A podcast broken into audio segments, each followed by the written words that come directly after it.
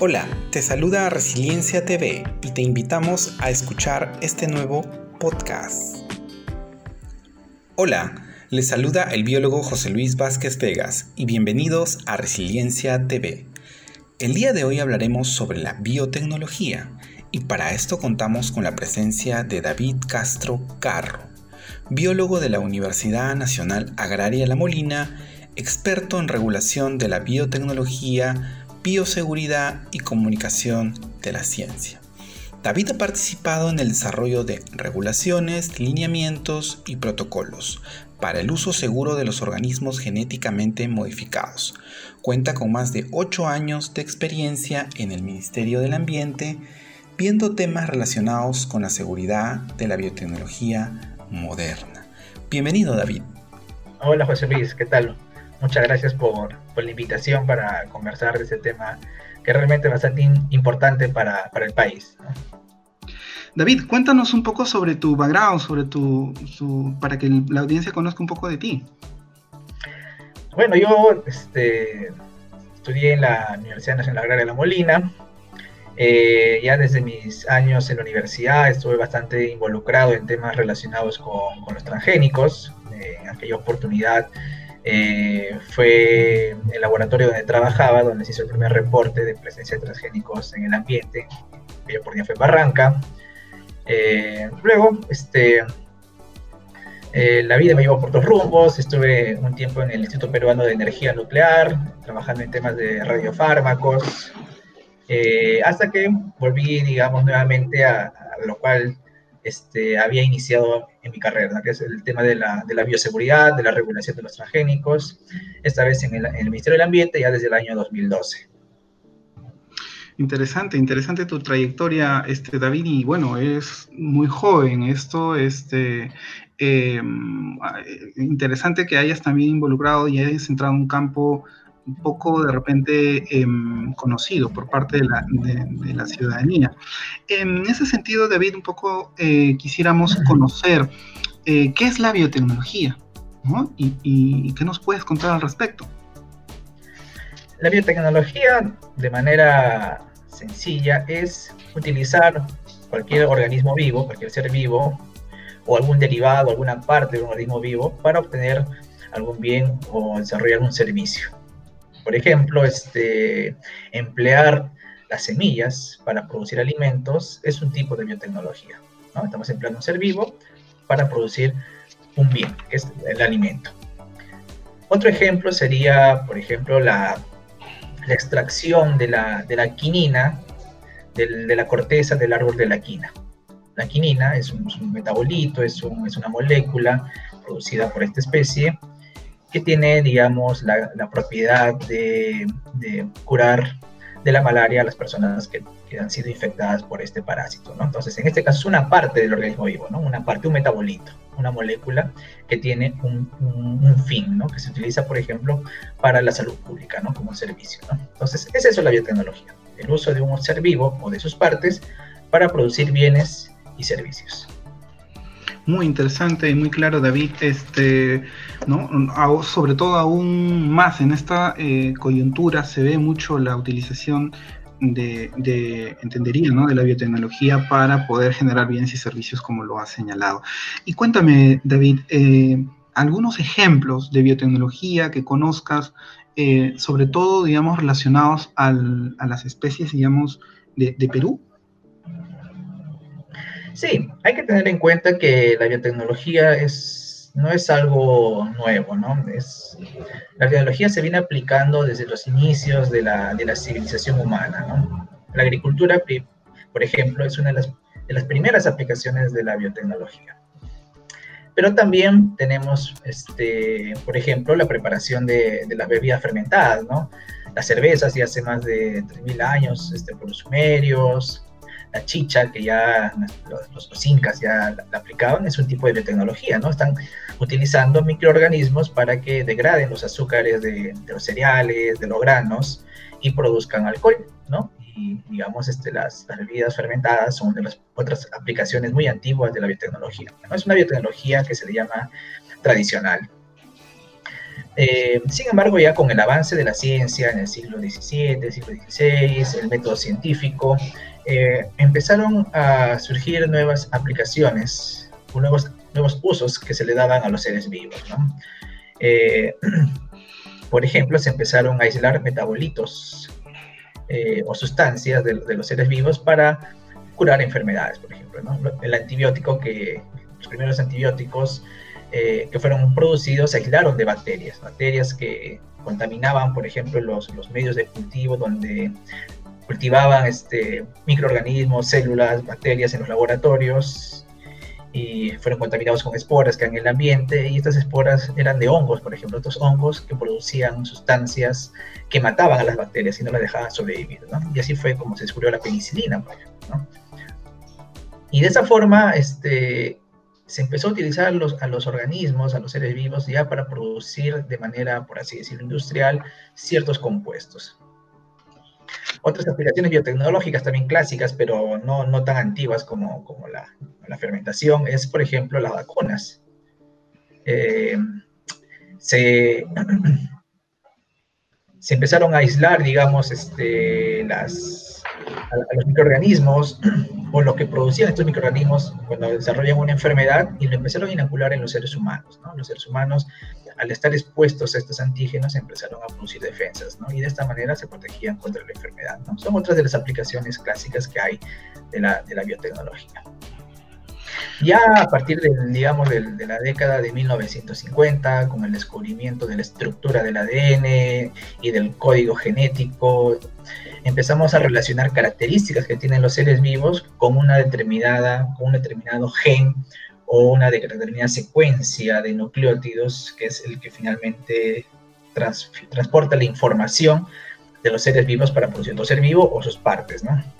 Y fue así que hemos identificado, por ejemplo, el gen que produce la insulina, ¿no? El gen humano, insulina humana, perdón. Entonces, este gen lo que se hizo fue este, sintetizarlo en un laboratorio, digamos, copiar la secuencia específica de este gen e introducirlo en una bacteria. ¿Para qué? Para que la bacteria pueda leer este gen y pueda producir la insulina humana.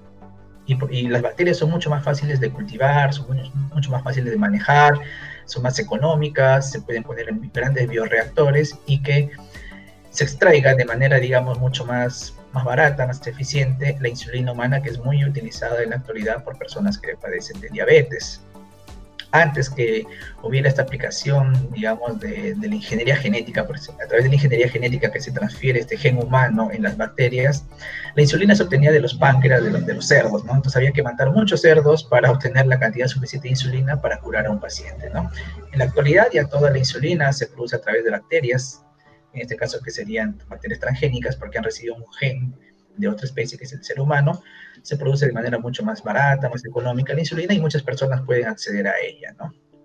Entonces, esta última aplicación de la ingeniería genética ya vendría a ser una biotecnología, eh, como se le conoce ahora, moderna, ¿no? Identificación de genes, aislamiento de genes e introducción de estos genes o estas características en otras especies que por medios convencionales, digamos por cruce y selección, no lo podrían obtener eh, naturalmente.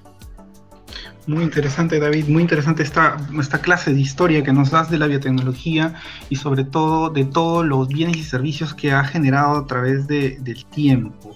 Cuéntanos un poco, David, este, de la aplicación en las plantas ¿no? de, de, la biotecnología moderna. Eh, la biotecnología se aplica a diferentes sectores, digamos, productivos, actividades humanas. ¿no?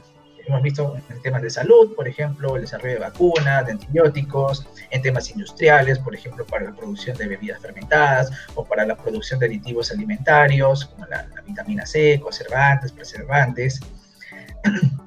Pero también la biotecnología se aplica en la agricultura.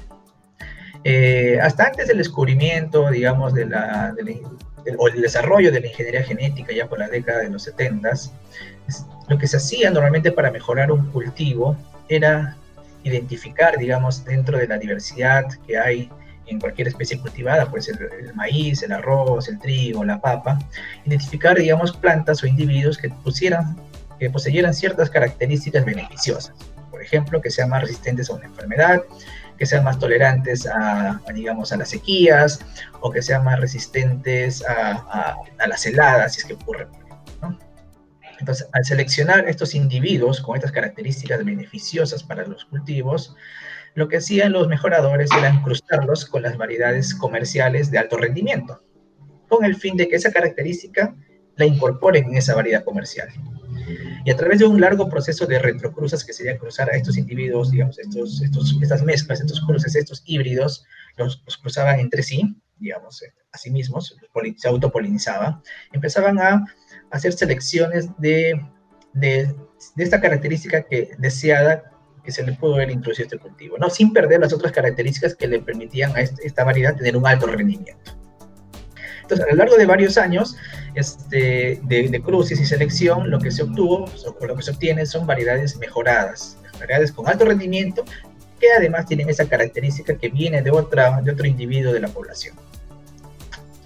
Pero ya con el descubrimiento, digamos, del ADN, la ingeniería genética, este, las aplicaciones biotecnológicas de aislar genes e introducirlos en otras especies, lo que se hizo fue, digamos, ampliar el abanico de posibilidades. Por ejemplo, hay especies este, que producen, digamos, mayor contenido de algún nutriente. Por ejemplo, la vitamina A. ¿no? La vitamina A está presente, por ejemplo, en la papaya, está presente en algunas frutas, incluso en el maíz mismo.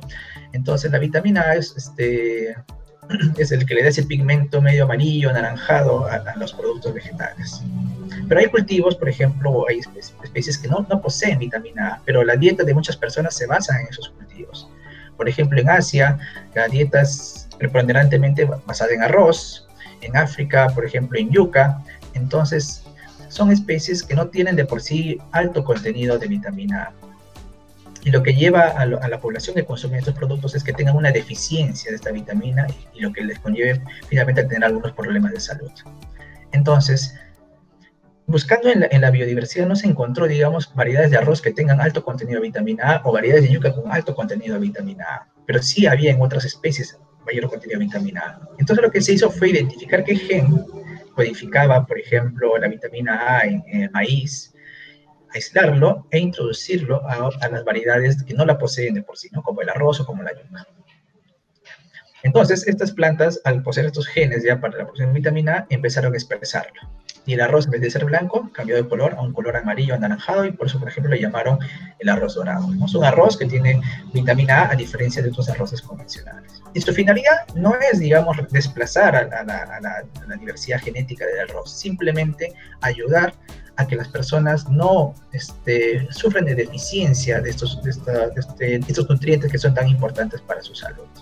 Es cierto que, por ejemplo, con una dieta este, diversificada, no tenemos problemas de deficiencia de ningún tipo de nutriente o vitamina. Pero hay que considerar que hay zonas en las cuales no pueden acceder a una, dieta diversificada.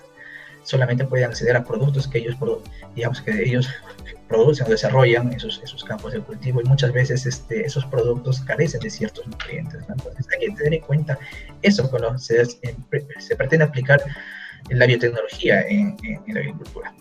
Pero hoy en día, digamos, este, donde más ha aplicado la, la biotecnología en la agricultura, específicamente la ingeniería genética, ha sido para el desarrollo de cultivos con resistencia a las principales plagas, ¿no? a los gusanos que se comen las hojitas, que se comen los frutos, que finalmente echan a perder el producto. O en países como Argentina, Estados Unidos, Brasil, que tienen, digamos, un agricultor pequeño, por así decirlo, tiene por lo menos 50 o 100 hectáreas de cultivo. Entonces, esos agricultores obviamente el manejo de las malezas se le hace muy complicado. En digamos, en el Perú, donde el agricultor es pequeño, tiene un hectárea, dos hectáreas, puede manejar fácilmente las malezas. Simplemente va con su familia, con sus amigos, o contrata a alguien que empiece a desiervar, ah. manualmente, o, le aplica el, herbicida, digamos, caminando con su mochila y con su rociador, surco por surco. Eso se puede hacer en pequeñas extensiones, pero digamos si tienes 100 hectáreas de cultivo, ¿cómo vas a hacer ese manejo de la maleza? Entonces la única forma que estos, estos agricultores de esos países, que no es la realidad que tiene el Perú, es aplicarlo a través de una pulverización aérea digamos, con avionetas o con grandes tractores, con grandes mangueras, aplicar, rociar todo el campo de cultivo con estos este, agroquímicos para poder manejar la maleza. Pero sabemos que el herbicida mata las plantas y también te puede matar a tu propio cultivo si es que el cultivo no es resistente a ese herbicida. Entonces, por eso que también se han diseñado plantas que toleran herbicida, precisamente para esas realidades. pero viendo, digamos, la utilización de la biotecnología en la agricultura en, los países de, la actualidad, es que los países, digamos, como, como el nuestro, que tienen este, los agricultores, son muy pequeños, tienen poca extensión de campos de cultivo, eh, utilizan más la tecnología de las, de las plantas resistentes a plagas, más que el, tema de los tolerantes herbicidas, que está más diseñado para países este, con grandes extensiones de cultivo, como Brasil y Argentina, que, estábamos comentando. Interesante, interesante, David. Este, eh, nos has dado muchos ejemplos y sobre todo nos has comentado un poco sobre las inconvenientes, ¿no? En nuestro país de, la aplicación, ¿no? En torno a, digamos, a la biotecnología para la agricultura. Y esto nos lleva un poco a preguntarnos cómo vamos, ¿no? En la biotecnología en el Perú. ¿Qué nos puedes contar y, y quiénes son los encargados, ¿no? De gestionarla. La biotecnología en Perú tiene una larga data. Biotecnología, digamos, viéndolo desde, desde, desde, un enfoque más amplio.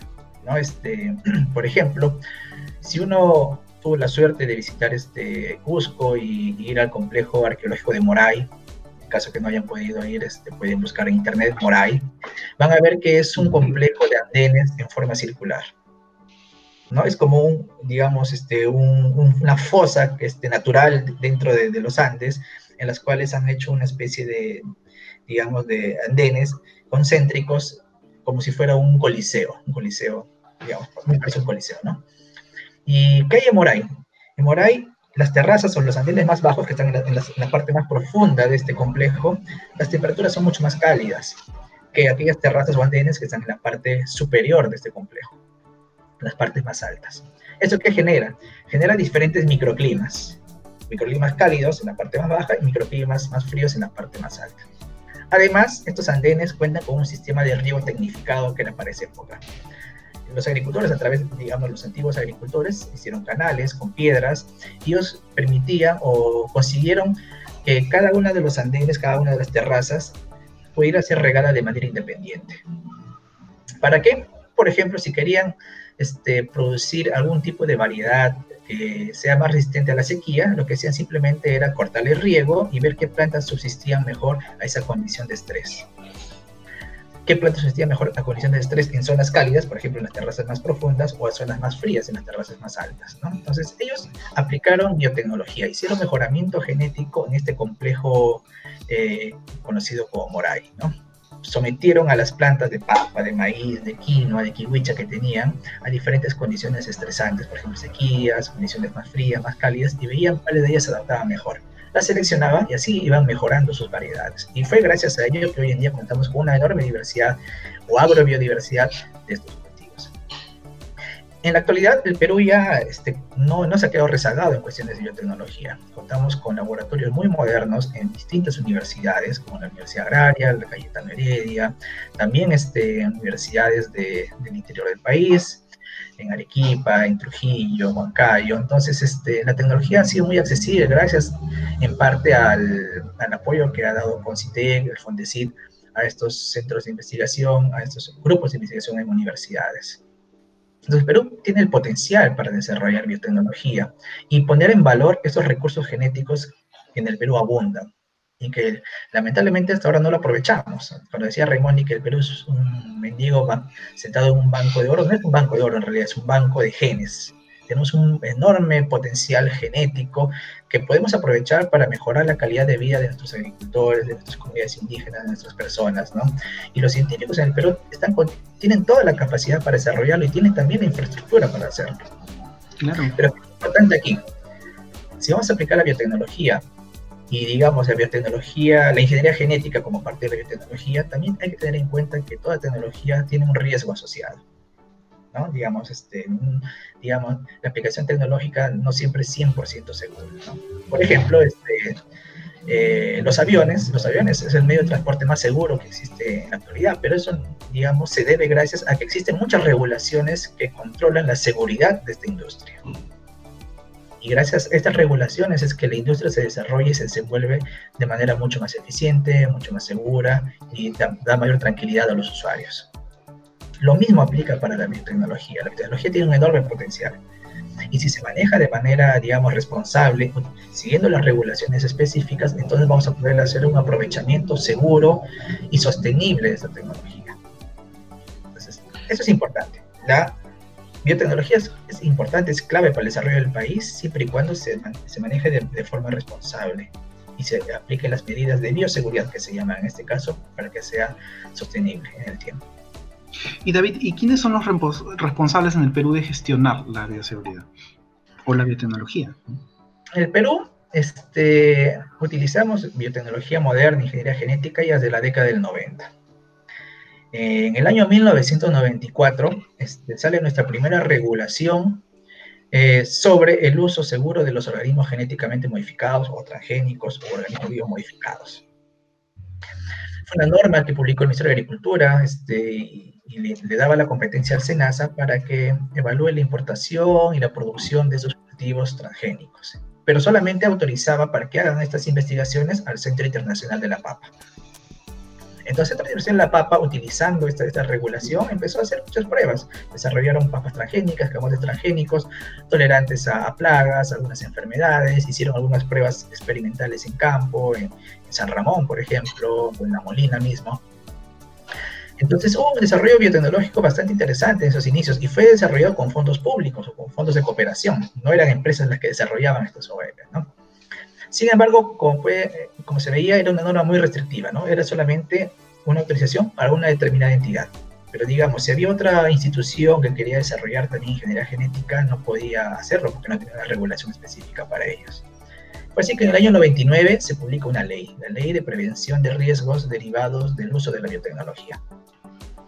Esta ley ya regulaba todas las actividades con transgénicos en el país ya sea para liberación al ambiente, sea para comercialización, sea para consumo humano, etc. Y tres años después sale su reglamento donde se definen quiénes eran las autoridades competentes para regular las aplicaciones de los, de los transgénicos. Para todo el tema agrario le dieron la competencia a línea. Para todo el tema pesquero o acuícola, dice Ministerio de Pesca y Acuicultura.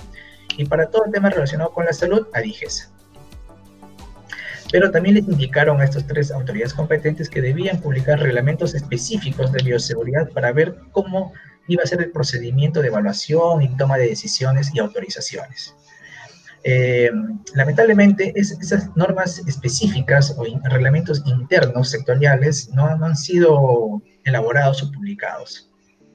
Y se deben a muchos factores, ¿no? En parte porque ya la ley es bastante antigua, eh, ha quedado cierto, digamos, un desfase de acuerdo al ordenamiento institucional vigente que en el país. Segundo, porque se requieren muchas capacidades, se requiere este, profesionales entrenados en temas de bioseguridad, de seguridad de la biotecnología, que permiten desarrollar sus protocolos y estos lineamientos para la utilización segura de la biotecnología.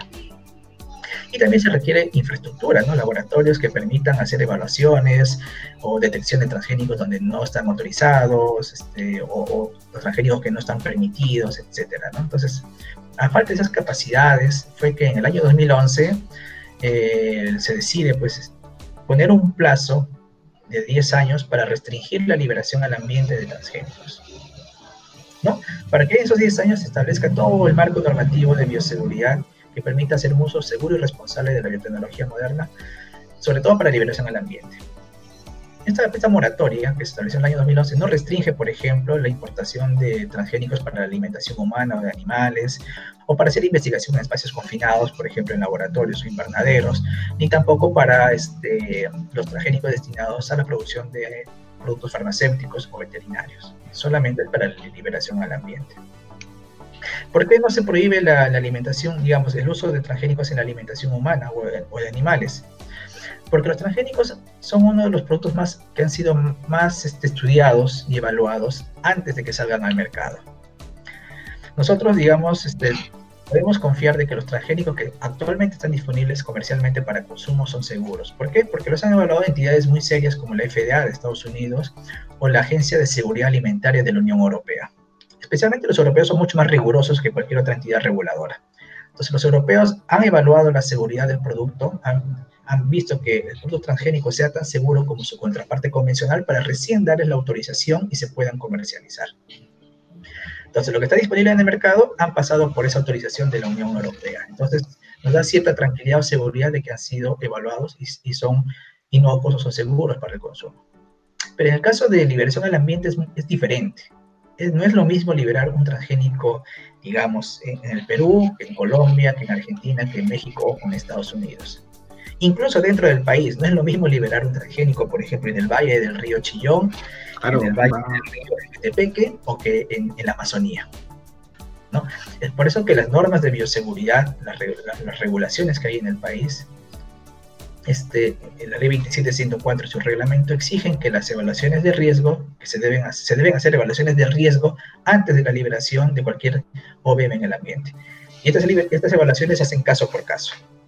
caso por caso y paso a paso, digamos, por etapas no es que automáticamente se libera sin ningún tipo de control, ¿no? sino se tienen que hacer estudios en laboratorio, invernadero, en espacios, digamos, este, campos experimentales con las medidas adecuadas, luego en, campos un poco más grandes y para recién, en función a, toda la evidencia generada y que demuestre ser seguro, recién dar una autorización para liberación al ambiente más abierta. ¿no? David, eh, es muy, muy interesante, digamos, todo lo que nos cuentas. Básicamente, eh, porque veo que hay avances, pero también hay, digamos, este, estancos, ¿no? En torno a poder, digamos, este, eh, tener claridad respecto un poco al uso de la biotecnología en el Perú, con, como lo has señalado. Ahora, también nos has explicado un poco que en nuestro país una biotecnología, digamos, moderna, ¿no? bien, bien efectuada, bien utilizada con regulaciones, es, eh, da mayor eh, potencial o mayor beneficio, digamos, a la ciudadanía. Pero has hablado bastante, David, de, transgénicos. Y ahí quisiera que nos digas un poco qué es un transgénico para la audiencia, ya que estos temas son bien técnicos y también ayudaría un poco a, poder, digamos, tener eh, criterio, digamos, de opinión, ¿no? Un transgénico, este, digamos, es un término coloquial empleado para referirnos a un organismo que ha recibido una característica a través de la ingeniería genética, digamos un gen, un gen que codifica una característica que viene de otra especie. Digamos, por, por, eso esa característica se transfiere de, una especie a otra, por eso viene el trans, a través de, la ingeniería genética, por eso viene génico, ¿no? Transgénico.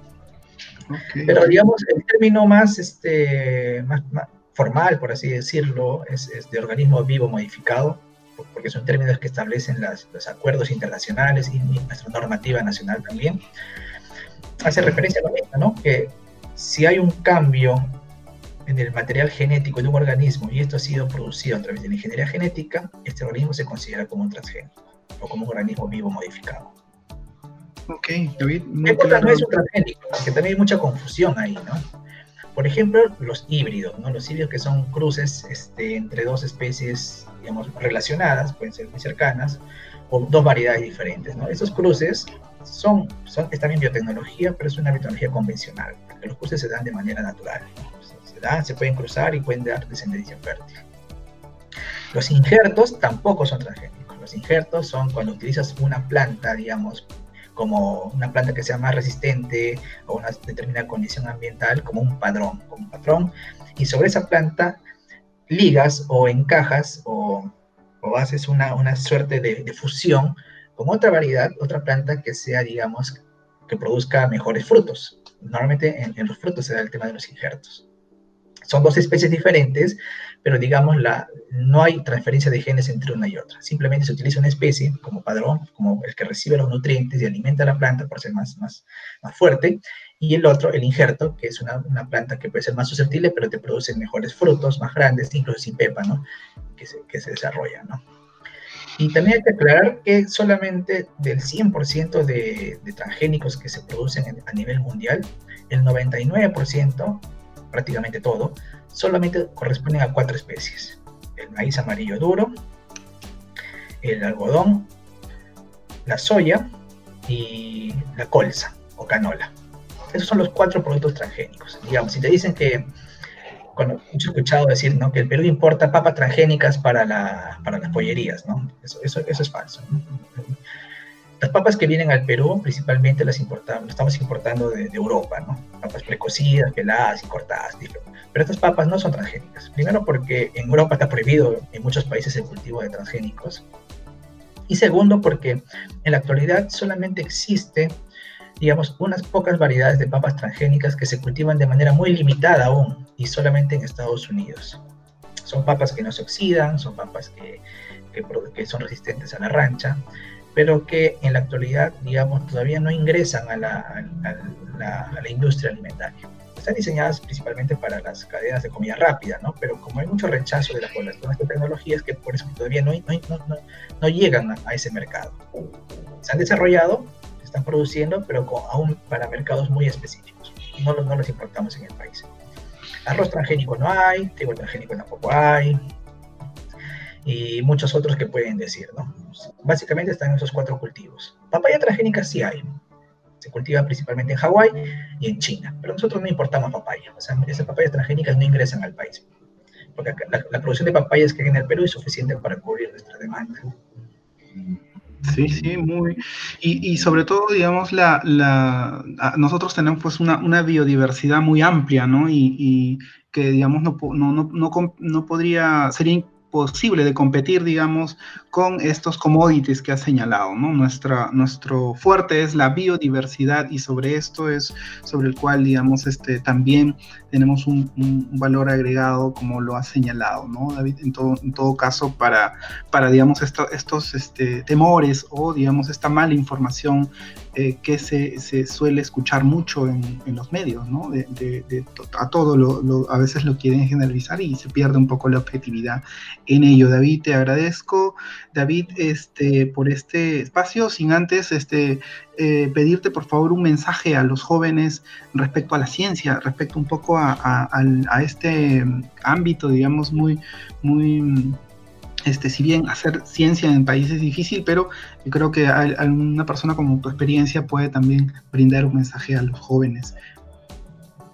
Claro, este, es importante que el Perú desarrolle o que más, más jóvenes se comprometan con, con, con temas científicos y que también seamos un poco más activos en nuestra participación cuando se pretenden desarrollar políticas públicas que pueden ir en contra del desarrollo del país, que pueden afectar directamente la investigación y, la puesta en valor de la biodiversidad, que es lo que queremos proteger. ¿no? La biodiversidad no, se, no solamente se debe conservar, porque finalmente la diversidad, si no, si no le dan valor a la biodiversidad, esta se puede perder, y eso, ya se ha visto en, en muchos lugares.